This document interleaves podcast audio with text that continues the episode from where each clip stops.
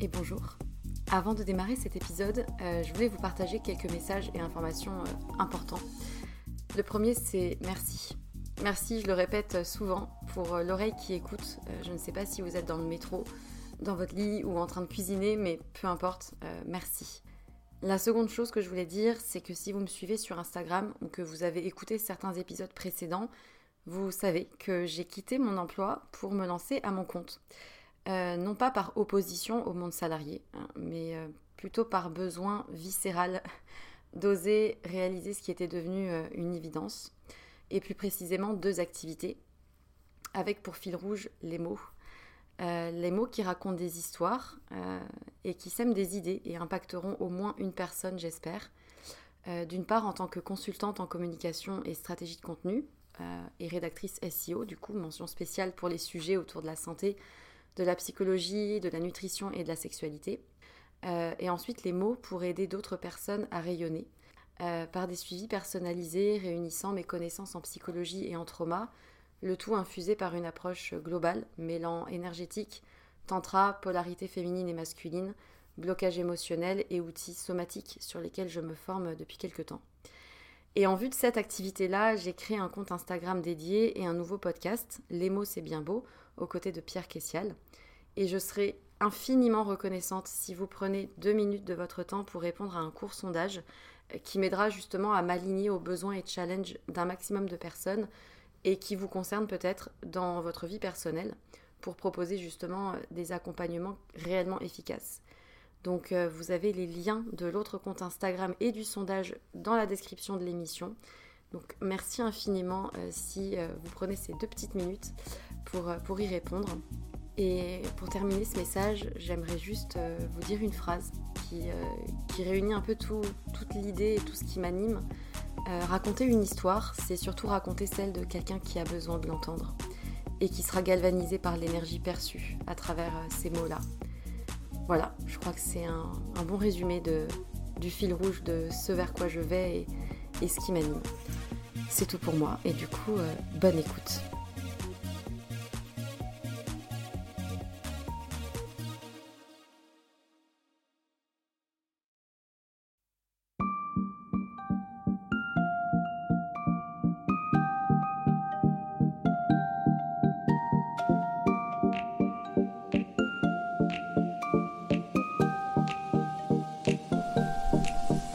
Et bienvenue sur Sois sage et parle fort, le podcast pour oser, se changer, ne plus se conformer, rire, parfois pleurer, débattre de sujets et anecdotes variés. Je suis Marie et comme vous le savez, j'ai décidé d'arrêter d'être trop sage et de parler fort de ce que j'ai envie. Je vous retrouve aujourd'hui pour un nouvel épisode concernant l'une des rares approches naturelles de la santé qui me semble à peu près pertinente. Bon, vous commencez à me connaître peut-être, je ne suis absolument pas pour la médication automatique, ni même convaincue par la médecine occidentale.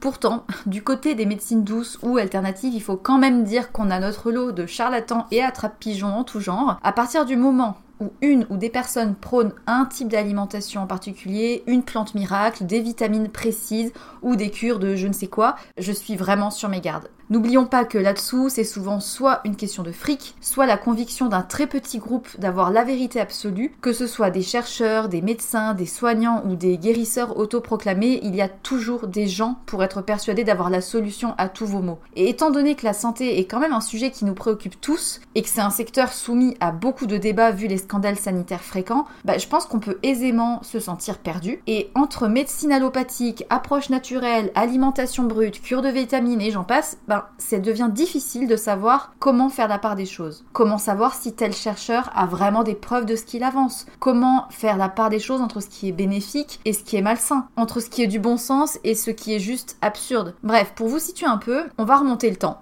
Il y a près de 5000 ans. C'est en effet à cette période que la médecine ayurvédique, dont je souhaitais vous parler aujourd'hui, a vu le jour en Inde et continue d'être pratiquée depuis. Et c'est donc bel et bien la médecine la plus ancienne au monde et c'est aussi la seule que je trouve aussi passionnante que pleine de bon sens. Je ne pense pas qu'il faille tout prendre au pied de la lettre, mais disons que les idées globales et les principes défendus par l'Ayurveda me semblent plutôt inspirants. Pour avoir moi-même vu une thérapeute ayurvédique et m'être plongée plusieurs mois dans cette approche, je peux confirmer que c'est la seule médecine douce, si on peut dire, qui a fait ses preuves sur moi. Pour que vous puissiez un peu mieux comprendre ce qu'est l'Ayurveda et ce que ça englobe. Je vous laisse donc écouter cet épisode en espérant que ça vous intéressera et en espérant que ça soit aussi clair que possible. La première chose à savoir, c'est que l'Ayurveda, c'est donc la médecine traditionnelle la plus ancienne au monde. Elle existe en Inde depuis près de 5000 ans et c'est l'Ayurveda qui est à l'origine de la médecine chinoise et qui se pratique encore aujourd'hui dans beaucoup de pays d'Asie, notamment par exemple le Népal. L'Ayurveda signifie science de la vie en sanskrit. Elle a été créée pendant la civilisation védique lors de la création des textes bouddhiques, c'est-à-dire entre moins 6000 et 1000 avant Jésus-Christ. Elle reste très pratiquée encore aujourd'hui en Inde. Pour preuve, depuis 2014, elle a même été promue par le ministère de Yoga, qui venait alors d'être fondé par le Premier ministre indien. Elle a été majoritairement transmise de manière orale et la plus grande compilation des enseignements se trouve désormais dans un traité qui s'appelle Sushruta Samhita. Et on peut y retrouver d'ailleurs la description de plus de 1120 maladies, 700 plantes médicinales, 64 préparations de substances minérales et plus de 57 préparations à base de substances animales. Voilà pour la petite présentation. En Inde, l'Ayurveda est même enseigné à l'université et il existe de très très nombreuses pharmacies spécialisées, tout comme des centres ayurvédiques où on peut réaliser des cures de durée différente de quelques jours à quelques semaines. Alors bien que l'Ayurveda soit reconnu par l'OMS comme étant une médecine à part entière, la pratique de l'Ayurveda en France reste encore considérée comme une médecine douce qui ne se focaliserait selon la France que sur du bien-être. Pourtant, dans de nombreux pays, ça reste le moyen de traitement principal des pathologies qui affectent les populations et l'Organisation mondiale de la santé a même déclaré, je cite, qu'il s'agit d'un véritable système de médecine traditionnelle incluant différentes pratiques, connaissances et croyances en matière de santé et utilisant des médicaments à base de plantes, d'animaux et ou minéraux, des thérapies spirituelles, des exercices, etc., etc., dans le but de traiter, diagnostiquer ou prévenir la maladie. En France, le praticien ayurvédique n'est pas considéré comme un médecin et ses conseils doivent donc se limiter purement à des soins pour équilibrer les doshas, dont je vais parler un peu plus loin dans cet épisode. J'avais envie de parler de l'Ayurveda parce que ce que je trouve intéressant, c'est que, à la différence de notre médecine allopathique occidentale, la médecine ayurvédique soigne le malade et non pas la maladie. Elle se fonde sur plusieurs outils qui sont d'abord et avant tout préventifs pour justement éviter à tout prix que la maladie ne se déclenche. Alors les méthodes vont concerner la diététique, la phytothérapie, les massages, la méditation, le yoga. Bref, le but c'est vraiment de rétablir un équilibre entre corps et esprit et soigner les maux MAUX qui peuvent se développer. Pas d'inquiétude, pas besoin de manger du curry au pois chiche matin et soir et de se mettre au beurre clarifié pour respecter une alimentation ayurvédique. C'est cela que je trouve du coup pertinent et pas obscur, c'est que derrière ce qui peut paraître comme étant un délire euh, supplémentaire, naturel, machin truc, bah en fait ce sont juste des recommandations qui relèvent du bon sens. Et puis ça reste la médecine la plus ancienne au monde et ça à mon sens ça n'est pas un hasard. Le but de l'Ayurveda, c'est de maintenir la santé, de guérir les maladies et d'aider chacun en fait à se réaliser. Et en Ayurveda, on considère que l'humain est composé de 5 éléments et de 3 doshas, c'est-à-dire des énergies, mais aussi de 7 tissus et plus de 16 canaux qui transportent les énergies dont on est composé. Alors accrochez-vous, c'est à partir de là qu'il va falloir vous concentrer, rester focus. Donc en fait, les 3 doshas sont des énergies fondamentales et c'est leur équilibre qui assure la santé de chacun. Ces 3 doshas là sont Vata, Pitta et Kapha. On a les trois en nous dans des proportions différentes et ce sont ces énergies-là qui vont déterminer les forces et les faiblesses de chacun et c'est aussi à partir de ces éléments-là que le médecin ayurvédique peut proposer une alimentation précise par personne pour équilibrer ces énergies différentes. Et les trois doshas sont donc composés des cinq éléments dont j'ai parlé au début. Vata, c'est l'air et l'espace. Pitta, c'est le feu et l'eau. Et Kapha, c'est les éléments terre et eau. En général, on a chacun soit un dosha qui prédomine, Vata, Pitta ou Kapha, soit deux.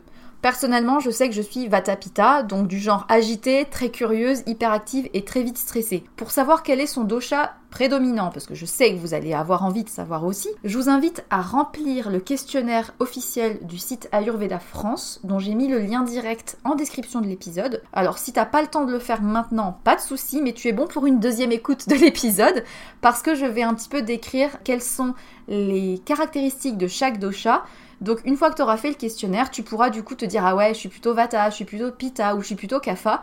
Mais bon, Rien que quand je vais en parler, normalement tu devrais t'identifier à l'un des trois en majorité. Pour continuer sur ma lancée, en Ayurveda, la maladie n'existe pas en tant que telle.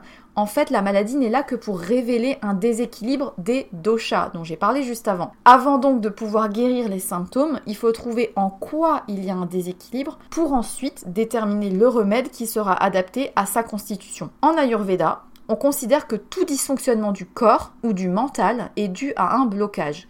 Et c'est en interrogeant le patient, ses habitudes de vie, son alimentation, ses antécédents familiaux, son vécu psychologique, que le médecin peut déterminer au mieux le ou les soins qui seront adaptés. Dans cette médecine, on considère d'ailleurs qu'il vaut mieux prévenir que guérir, ce qui paraît quand même logique, même si en théorie le corps possède un système naturel pour filtrer les toxines et éliminer ce qui lui est néfaste. Et il est d'ailleurs courant en Inde de réaliser des sortes de cures de prévention qui durent de quelques jours à quelques semaines. Les médecins ayurvédiques ont recours à plusieurs méthodes afin de détoxifier, comme ils disent, alors rien de jeûne ou de tout comme ça. À titre d'exemple, on peut retrouver la biyanga qui est le massage traditionnel réalisé avec de l'huile de sésame chaude. On peut aussi citer l'ingestion de ghee, le beurre clarifié, ou encore des sudations qui ressemblent à des pièces surchauffées pour transpirer. Mais voilà, pour avoir moi-même testé le massage Abhyanga, c'est particulièrement intense, ça fait beaucoup de bien, mais il faut accepter d'être massé des pieds à la tête dans chaque centimètre de notre peau. Je n'en dirai pas plus. Hormis ces soins ponctuels, la médecine ayurvédique comprend quand même un ensemble de principes et recommandations à appliquer au quotidien, surtout sur le plan alimentaire, il faut le dire, qui est considéré comme le socle de la santé. Alors bien sûr, ces conseils diététiques vont différer selon la constitution de chacun, mais avant d'aller plus loin dans les recommandations qui sont propres à chacun, il y a quand même des principes généraux qui s'appliquent à tous. L'idée majeure en Ayurveda, c'est que grâce à l'alimentation, il est possible d'atteindre un état de santé physique parfait, mais aussi une santé mentale optimale. Et c'est par le biais d'une alimentation dite entre guillemets, hein, purifiante, dans le sens de réellement nourrissante, qu'on offre plus de place à des idées positives. L'AMA, A-M-A-S, c'est le terme qui désigne les toxines qui sont accumulées dans l'organisme à force d'accumuler euh, des aliments mauvais, une digestion lente, une mauvaise assimilation des aliments. Et en fait, en Ayurveda, la maladie est le résultat d'une trop grande accumulation de ces amas. À l'inverse, on obtient l'oja lorsque la nourriture nous permet de nous sentir vraiment bien, rayonnant, de penser avec clarté et d'attirer à soi du positif. Alors pour déterminer rapidement si on est plutôt en bonne santé au sens de la Yurveda, on peut déjà regarder comment on se lève le matin. Si on se sent reposé, si notre langue est propre et rose, qu'on a une énergie constante toute la journée, qu'on a une odeur corporelle agréable, qu'on s'endort vite et qu'on digère bien, là c'est plutôt un bon signe. À l'inverse, en cas de réveil plutôt compliqué, d'endormissement tardif, de stress, une bouche pâteuse, un esprit angoissé, une énergie en baisse ou des envies de sucre, etc., ça signifie qu'on file un mauvais coton. À partir des recommandations propres à chaque dosha, bah, on peut retrouver quel type d'aliments et quelles épices consommer, à quel moment et dans quelle proportion pour en tout cas éviter que son dosha s'aggrave. Alors là, je sais que c'est peut-être pas facile à suivre, c'est peut-être pas très clair, mais vous inquiétez pas, je vais faire en sorte que ça le soit un peu plus. Une des autres idées qui revient souvent en Ayurveda, c'est l'idée de routine, dans le sens où il faudrait prendre en considération nos habitudes et instaurer des petits rituels que l'on sait adapter à sa constitution. D'ailleurs, il est considéré que la manière dont on démarre la journée influence le déroulement de celle-ci. Par exemple, il est recommandé de démarrer par un peu de yoga ou de méditation, mais aussi de se brosser la langue, de faire un massage du corps avec l'huile. Clairement, à moins de se lever à 5 heures du matin, on n'a pas forcément le temps de tout faire, mais l'idée majeure est de prendre soin de soi dès le matin. Pour ce qui est du massage, c'est aussi parce que l'huile est considérée comme de l'amour et s'en passer sur le corps et en mettre dans son alimentation est un signe d'amour de soi. Alors, l'Ayurveda n'est pas une science obscure, mais c'est juste, à mon avis, une mine d'informations et de recommandations dont on peut s'inspirer alors moi-même j'avais eu l'occasion de rencontrer une thérapeute il y a quelques années qui était aussi en fait ma première professeure de yoga et pour le coup après avoir très vite cerné que j'étais Vata Pitta, elle m'avait indiqué une liste d'aliments à privilégier, des épices ou des horaires à respecter. C'était pas compliqué à mettre en place mais j'avais très vite remarqué à quel point ça m'avait fait du bien d'appliquer ces choses-là pour moi parce que je sais que ça correspond totalement à ce dont j'ai besoin. Du coup, passons aux choses concrètes. Les doshas, qu'est-ce que c'est? Quelles sont les caractéristiques de chacun?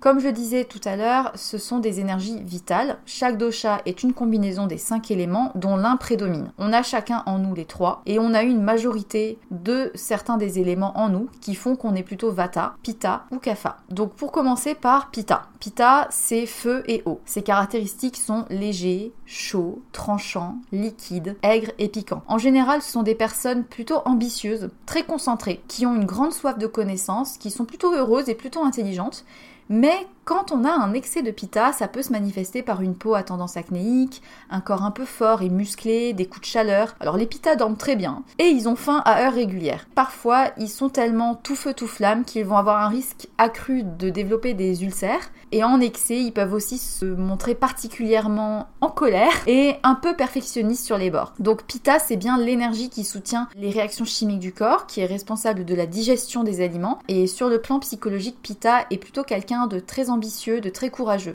En général, on reconnaît quelqu'un de Pita parce qu'il a une ossature et un poids plutôt moyen. Il a une voix très passionnée et chaude. Ce sont souvent des personnes très énergiques, très volontaires, très ambitieuses et qui ont des grands objectifs. Et quand une personne Pita est déséquilibrée, on peut voir des répercussions sur son système digestif, mais aussi avoir une tendance un peu à la frustration et à l'impatience. Du coup, en toute logique, au niveau alimentation, les pitas vont devoir éviter tout ce qui les excite trop. Donc tout ce qui est plat épicé, acide, très chaud, bah, sont plutôt à réduire. Et il faudra plutôt leur conseiller de miser sur des légumes et des fruits riches en eau, comme le raisin ou le melon. Il faut qu'ils mangent suffisamment et à heure régulière parce qu'ils ont un gros appétit. Et il faudra peut-être qu'ils évitent un petit peu l'alcool, le café, les viandes très rouges qui sont des aliments acidifiants. Du côté des habitudes de vie, on va recommander à Pita de dormir assez et de ne surtout pas sauter de repas et de faire des collations. Peut-être d'éviter les sports où la performance est en jeu parce que du coup, Pita est déjà très compétitif. Et quand un Pita se sent stressé, il va se demander mais qu'est-ce que tu as fait de mal? Voilà. Si tu t'es reconnu dans la description de Pita, ben au joie, tu as déjà quelques pistes à tester pour voir ce que ça peut améliorer dans ton quotidien. Passons ensuite au kapha. Les kafas du coup sont composés de deux éléments, eau et terre. Les caractéristiques des kafas c'est lourd, froid,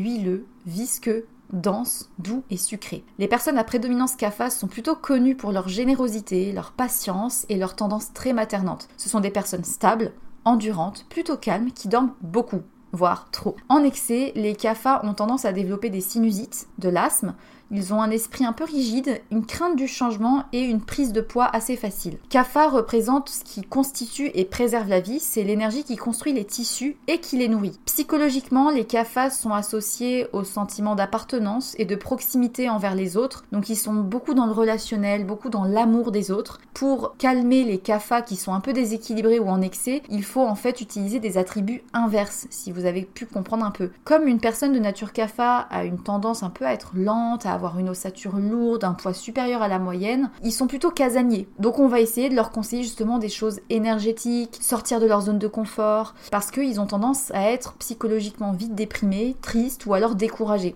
Au niveau alimentaire, comme les CAFA ont un métabolisme plutôt lent, bah on va leur conseiller d'éviter les nourritures trop lourdes, trop riches, qui accentueraient encore plus leur somnolence. Les CAFA ont besoin d'être stimulés et réveillés, donc tout ce qui est saveurs piquantes vont être recommandés, comme le poivre ou la moutarde, mais également des salades fraîches, des crudités, des épices en quantité modérée. Et pareil pour les habitudes de vie, bah on va conseiller aux CAFA de bien dormir, mais pas trop, et surtout pas en journée, de pratiquer des sports d'endurance qui les font bouger, d'apprendre de nouvelles choses, de se challenger pour sortir des zones de confort. Au niveau des plantes stimulantes, on va leur recommander de rajouter du gingembre dans leur plat, du curcuma, etc. Et pour reconnaître un CAFA, quand il est stressé, il va dire je ne veux pas gérer ça. Les CAFA se sentent souvent victimes un peu dans leur vie. Enfin, les Vata, qui sont composés des éléments air et espace, le dosha que je connais très très bien. Alors les caractéristiques de Vata sont léger, froid, rugueux, subtil, mobile, clair, astringent. Les Vata sont très connus pour leur créativité, leur enthousiasme et ils ont un très fort besoin de liberté. Ils sont généreux, joyeux et très vivants. Sur le plan physique, Vata est lié à la fonction motrice, au battement du cœur,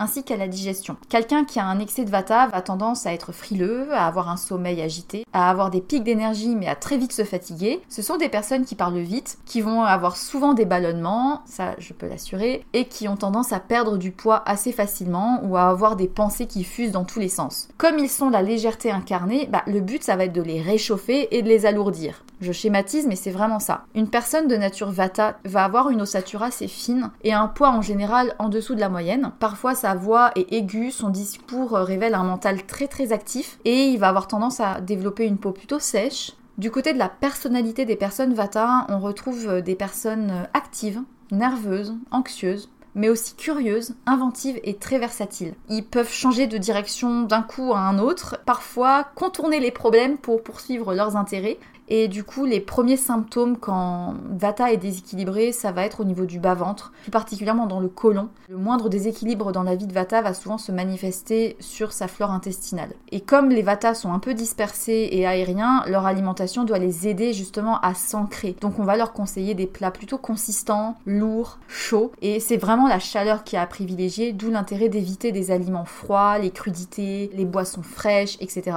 Il vaut mieux manger très régulièrement, toutes les 3 heures, et des repas assez denses et sucrés. Du côté des habitudes, on va conseiller au Vata de cultiver le calme, la régularité et la stabilité, surtout vers 17h-18h comme je le disais, d'éviter de trop parler, de pas s'exposer au vent ou au froid, de se réchauffer, de se masser avec des huiles d'amande ou de sésame. Et du côté des plantes qui aident Vata, on peut citer le basilic, le cumin, la cannelle, la cardamome ou le fenugrec, qui sont quand même des plantes digestives. Et pour reconnaître un vata, quand il se sent stressé, il va dire qu'est-ce que j'ai fait de mal? Bref, avec ces trois descriptions, je pense que vous avez pu vous reconnaître au moins dans l'une d'entre elles ou vos proches. Du coup, vous pouvez peut-être essayer euh, les conseils que j'ai cités pour chaque constitution et voir sur plusieurs jours ou semaines si ça a des effets. Donc euh, je serais très curieuse d'avoir vos retours euh, suite à ça.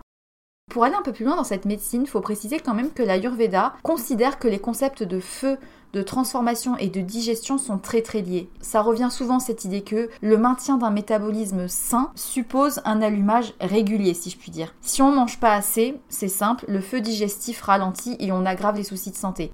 On considère en Ayurveda que les heures Pitta sont les moments parfaits pour manger parce que c'est à ce moment-là que le feu digestif est le plus fort. Et donc, entre 10h et 14h, c'est le moment où le corps peut digérer le plus gros repas de la journée. On recommande de dîner entre 18 et 19h ce qui n'est pas du tout facile dans nos modes de vie bien sûr, car c'est le moment où le corps pourra le mieux digérer et assimiler les aliments, surtout si le repas est pris assez longtemps avant de dormir. Évidemment, il est conseillé de manger sans distraction, sans téléphone et dans le calme, ce que je suis la première à ne pas faire, mais euh, bon, hein, on fait ce qu'on peut. Alors il est important de rappeler aussi que qui dit recommandation ayurvédique ne veut pas forcément dire renoncer à des choses qu'on aime, simplement de modérer les excès de certaines catégories qui vont aggraver notre dosha prédominant. Rien que le fait d'établir une routine, c'est conseillé parce que ça permet de prendre des bonnes habitudes, de se sentir moins éparpillé, plus calme et moins stressé. Car bon, on va le dire, notre quotidien occidental ultra intense et chargé n'est pas du tout ce qu'il y a de meilleur. Par exemple, le sommeil. Le moment idéal pour se coucher est 21h-22h parce que c'est une période CAFA, qui est donc propice à l'endormissement et au calme. Et je sais que si j'attends après 22 heures, bah, je peux même ressentir un regain d'énergie parce qu'on passe dans un moment pita. Donc vous voyez, en fait, il est vraiment essentiel d'avoir suffisamment de repos pendant la nuit parce que c'est aussi ce qui permet au corps de récupérer et de maintenir des niveaux sains de stress. Dans la même logique, les horaires de repas doivent être similaires d'un jour à l'autre et l'Ayurveda conseille de pratiquer une activité physique chaque jour que ce soit marcher, faire du yoga, nager, courir, que sais-je, de manière raisonnée et sans excès, en accord avec sa constitution. On retrouve des recommandations finalement logiques sous le prisme de la médecine indienne et je trouve ça vraiment passionnant de voir que même il y a 6000 ans, ils avaient déjà tout compris entre guillemets. Comme vous avez pu le comprendre, en s'observant et en essayant d'analyser ce qui nous rend plutôt agité, plutôt calme ou plutôt irritable, on peut commencer à voir un petit peu comment on fonctionne, quels sont les aliments ou les activités à éviter ou au contraire à favoriser. Alors concrètement, une journée type Ayurveda, qu'est-ce que ça donnerait? On se réveille, petit rituel du matin, on se lave le visage et les yeux avec de l'eau fraîche. On se nettoie la langue avec une brosse parce qu'apparemment ça aide à enlever les bactéries mais aussi ça aide à stimuler le feu digestif. On peut se masser le corps à l'huile. Ensuite, on va pouvoir peut-être passer un peu de méditation du yoga. On n'a pas forcément le temps de faire ça tous les matins, je peux le concevoir. Toujours dans la même idée d'une journée ayurvédique parfaite, à midi, bah, on mangera à midi justement euh, un bon plat consistant qui contient toutes les saveurs, sans boire trop d'eau pendant le repas, mais plutôt une tasse d'eau chaude après, surtout pour Vata et Kapha, parce que ça les aide à bien digérer. Si possible, après les heures de travail, on conseille de marcher un peu dans un parc ou dans la nature. Et le soir, si possible, prendre une douche en arrivant à la maison pour un peu couper de la journée, parce que l'eau c'est un élément puissant et qui peut enlever toutes les énergies négatives accumulées, les mauvaises vibrations de la journée, tout ça, tout ça. Et puis euh, évidemment de manger à 18h pétante, ce qui n'est pas forcément évident. Donc bon, ces conseils sont très beaux, hein, mais je l'avoue, c'est pas forcément évident de les mettre en place. Mais globalement, voilà, on a quand même des idées de routine et d'heures régulières et de se nourrir à la fois l'esprit et le corps pour vraiment atteindre un état optimal de santé. Donc maintenant que j'ai fait le tour un petit peu des principes de l'Ayurveda et des choses qui me semblent plutôt pertinentes, je voulais quand même attirer l'attention sur le fait que, ok, maintenant que j'ai dit tout le positif, j'ai quand même essayé de voir s'il y avait des choses à souligner. Donc du côté des points obscurs, j'ai fait quelques recherches et je voulais quand même les exposer, avoir une vision globale du sujet de la médecine ayurvédique. En 2003, il y a une enquête qui a été réalisée sur des produits d'herbes médicinales ayurvédiques qui sont produites dans le sud de l'Asie et qui sont vendus dans des magasins aux États-Unis. Et en fait, 20% des produits analysés contenaient du plomb, du mercure et de l'arsenic, très rassurant. Et d'autres études ont été menées en 2008 et après avoir identifié plus de 700 produits dits ayurvédiques sur 25 sites internet différents, les chercheurs de cette étude ont analysé environ 200 d'entre eux et 20% des produits analysés contenaient encore une fois des métaux lourds en concentration bien supérieure aux normes autorisées. En Inde, les médecins ayurvédiques peuvent prescrire des traitements aux herbes qui sont souvent des mélanges de plantes présentées sous forme de pilules, de thé ou d'huile. Le souci, comme dans toute médecine, c'est qu'il existe des questions de business et d'argent derrière. Or, vu l'explosion de cette médecine dans de nombreux pays occidentaux, il est presque logique qu'il y ait des déviances à titre personnel, je déconseillerais d'acheter des mélanges de ce genre, mais plutôt de choisir des épices toutes seules que vous savez être bonnes pour votre digestion, euh, sans avoir forcément besoin d'acheter des mélanges tout prêts ayurvédiques parce qu'on sait jamais vraiment ce qu'il y a dedans. Autre chose à souligner qui est important, c'est qu'à l'heure actuelle, on n'est pas encore en capacité de dire quelles sont les interactions possibles entre ces mélanges ayurvédiques et nos traitements allopathiques. Par exemple, quelqu'un qui suit un traitement de chimiothérapie, ou alors un médicament pour la thyroïde, ou encore pour le diabète, devrait d'autant plus éviter de faire appel à ce genre de mélange parce qu'il y a des interactions possibles avec les plantes qui ont quand même une influence euh, notable sur le corps pour conclure sur les éventuels euh, inconvénients de l'Ayurveda, une des méthodes en fait utilisées dans les cures sont les lavements les irrigations du côlon. Donc je vais pas prendre de pincettes, euh, voilà, ça consiste en l'injection de plusieurs litres d'eau par euh, notre arrière-train et des fois avec du café vert pur euh, mélangé à cette eau. Ce genre de traitement, quand il est pratiqué de manière encadrée, pourquoi pas, sauf qu'évidemment ça peut fatiguer énormément l'organisme et c'est clairement déconseillé à des personnes déjà fragiles. C'est pas anodin, donc voilà, il faut quand même faire attention, ne pas s'embarquer dans des cures à l'autre bout du monde sous prétexte qu'on a un cancer et que ça peut nous soigner. Voilà. Garder quand même du recul, juste prendre ce qui semble être du bon sens sans aller dans les excès. Voilà. Après, j'ai eu beau chercher s'il y avait eu des éventuelles controverses liées à l'Ayurveda, je n'ai rien trouvé de plus. Ça n'a même pas été mentionné sur le site Mivilude sur les dérives sectaires en matière de santé par le gouvernement. Donc je pense vraiment qu'on est sur une médecine douce qui est plutôt sans trop de déviance. Mais si vous avez entendu parler de gros problèmes liés à ça, n'hésitez pas à m'en faire part. Pour en revenir sur un ancien épisode, notamment sur le crudivorisme, qui recommande à mon grand désespoir, entre autres, les jus, il est intéressant de voir que justement l'Ayurveda y est clairement opposé. Selon la médecine ayurvédique, 99% des maladies se déclenchent par une mauvaise digestion assimilation ou évacuation. Donc la priorité en Ayurveda, c'est juste de maintenir un bon feu digestif. Or, les jus sont souvent servis froids, ce qui est à l'opposé des conseils ayurvédiques parce que consommer des aliments à basse température est encore plus compliqué pour le système digestif. Imaginons une marmite sur un feu. La marmite, c'est notre ventre, le feu, c'est l'agni, notre capacité à digérer. Si tu verses de l'eau froide dans ta marmite, ça sera d'autant plus long à faire chauffer l'eau. Et dans la même idée, bah, il faut attendre d'avoir bien digéré un repas avant de prendre le suivant. Et certaines associations sont clairement déconseillées. Plus on mélange d'éléments différents, plus on a d'aliments différents dans un repas, par exemple de la viande, des crudités, des oléagineux, des huiles, des céréales, des légumineuses, des machins, ça fait une espèce de grand bazar dans notre ventre et ça aide en rien la digestion. Or, en Ayurveda, toute nourriture non digérée correctement crée des déchets et des toxines qui s'accumulent et qui finissent par s'ancrer dans les tissus, ce qui conduit donc à des maladies. Du côté des autres tendances alimentaires contre-indiquées en Ayurveda, on peut citer les fameux super aliments que j'avais un peu dénoncés dans l'un des tout premiers épisodes du podcast, les graines de kia, les de goji. Non seulement ça vient de très très loin, donc bonjour l'écologie, mais en plus de ça, c'est des aliments qui ne sont pas évidents à digérer et qui ont tendance à être un peu trop consommés. Et tout ce qui est jus, concentré de légumes, etc., ont des caractéristiques froides et rugueuses. Donc autant dire que boire des jus ou jeûner vont aggraver Vata et ça va justement avoir tendance à entraîner des ballonnements, des diarrhées, de la constipation, une humeur complètement en bazar. Alors bien sûr, les aliments crus contiennent plus de minéraux et de vitamines. Mais au bout du compte, s'ils sont mal digérés, bah, ça perd de son intérêt. Juste une petite parenthèse du côté des plantes qui sont souvent utilisées en Ayurveda. Celle qui prédomine, c'est l'ashwagandha. Alors elle est recommandée en cas d'anxiété et de soucis de sommeil, tout autant que pour stimuler l'énergie bien qu'elle ne soit pas censée avoir d'effets secondaires, il faut rappeler quand même qu'elle peut potentiellement interférer avec des médicaments tels que les antidiabétiques, les antihypertenseurs, les sédatifs et les médicaments pour la thyroïde. Donc si vous avez des médicaments à prendre régulièrement pour une pathologie, ne vous aventurez pas à prendre des plantes ayurvédiques.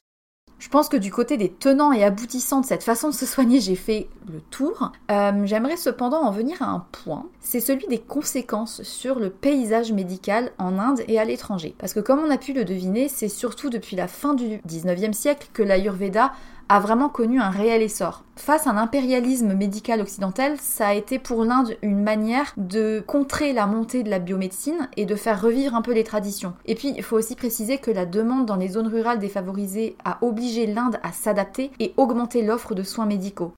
D'autre part, bah, le secteur de l'Ayurveda a aussi dû répondre à une demande exponentielle des pays occidentaux. Du coup, bah, cet essor impressionnant de l'Ayurveda, c'est le résultat à la fois des nouveaux enjeux économiques internationaux, mais aussi des nécessités locales dans un pays qui reste en grande difficulté sanitaire. Je ne suis jamais allée en Inde, mais je pense clairement qu'il n'y a pas besoin de faire euh, beaucoup de recherches pour comprendre qu'il y a des gros soucis au niveau santé en Inde. Pour faire simple, l'état de santé du pays est en stagnation depuis 10 ans, la mortalité infantile est de 64%, et puis de nouvelles maladies apparaissent à l'image des pays développés tels que l'obésité, le diabète ou les cancers. Et c'est depuis les années 70 que le gouvernement indien a vraiment encouragé le développement des médecines traditionnelles. Le but c'était d'assurer bah, déjà une meilleure protection médicale pour toutes les populations, mais c'était aussi un moyen de soutenir un petit peu l'économie et de créer de l'argent, clairement.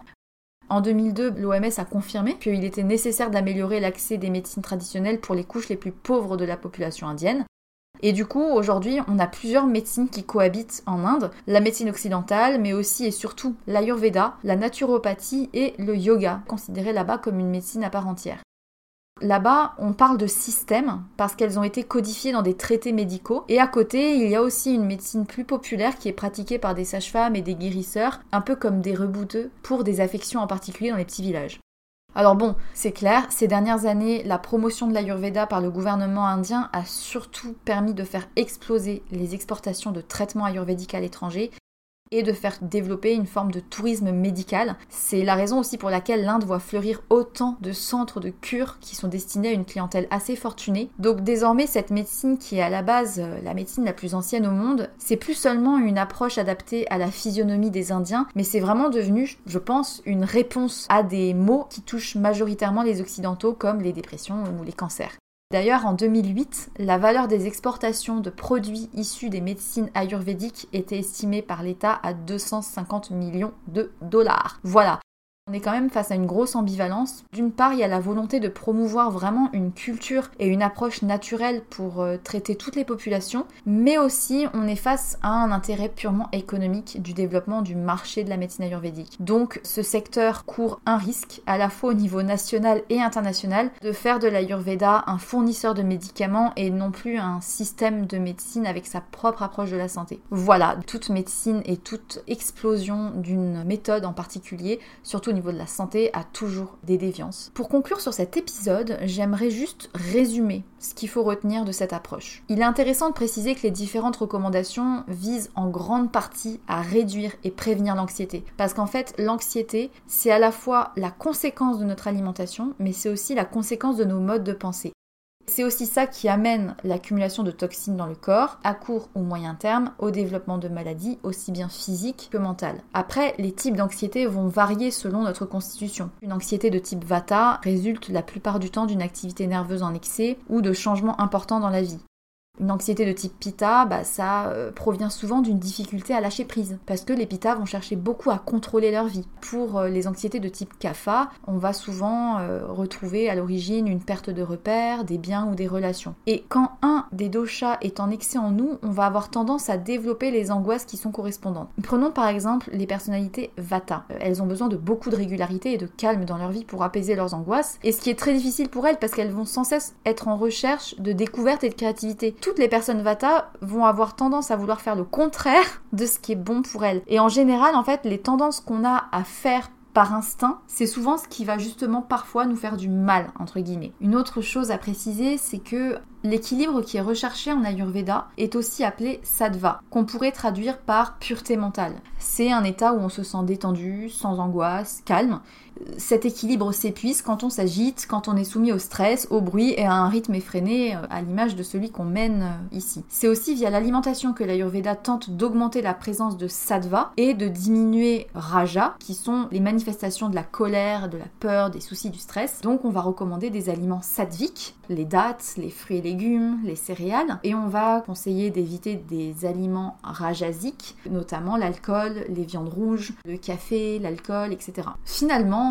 toutes ces recommandations sont pleines de sens. Après, il faut pas oublier que les méthodes de relaxation ne peuvent pas forcément s'intégrer facilement dans notre quotidien. Pour un Indien qui vit en pleine campagne et qui a un rythme de vie pas du tout occidental, il est peut-être très commode de méditer le matin à 4 heures et de se poser au pied d'un arbre pour regarder le soleil euh, se coucher le soir. Mais dans notre euh, vie à nous occidentaux, si on essaye à tout prix de caler sa séance de yoga avant le travail, puis de se précipiter dans la douche pour être le premier à sortir du studio et courir jusqu'à son bus pour aller au travail, l'intérêt du coup disparaît un peu. Et le bénéfice potentiel de toutes ces méthodes de méditation euh, sont compromises. Donc voilà, je pense qu'il vaut mieux s'inspirer des idées de l'Ayurveda pour les parsemer un peu dans notre quotidien occidental, plutôt que de vouloir absolument se fondre dans le moule de toutes les règles d'une médecine, aussi pertinente soit-elle. Rien ne vaut l'écoute de soi et l'adaptation à nos modes de vie occidentaux, incomparables avec ceux qu'il y a en Inde.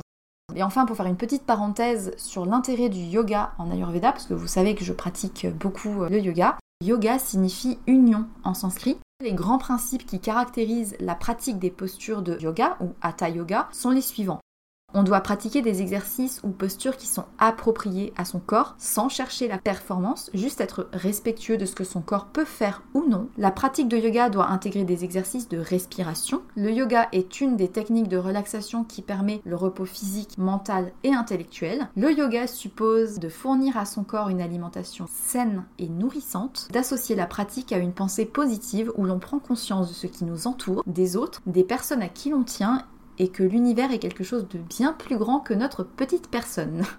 Donc bref, euh, je pense avoir fait le tour de tout ce que j'avais envie de dire J'espère que cet épisode vous aura intéressé, que vous aurez peut-être appris euh, certaines choses sur cette médecine qui est quand même la plus ancienne au monde. Comme vous le savez, je ne suis pas du tout pour les extrêmes et règles strictes. Je pense qu'on peut piocher ce qu'il y a de bon dans chaque approche dite naturelle, voir la santé comme un tout qui englobe le physique et le mental, et considérer aussi que chaque personne doit trouver petit à petit ce qui lui fait du bien pour elle, en arrêtant de forcément répondre à des dictats ou des règles.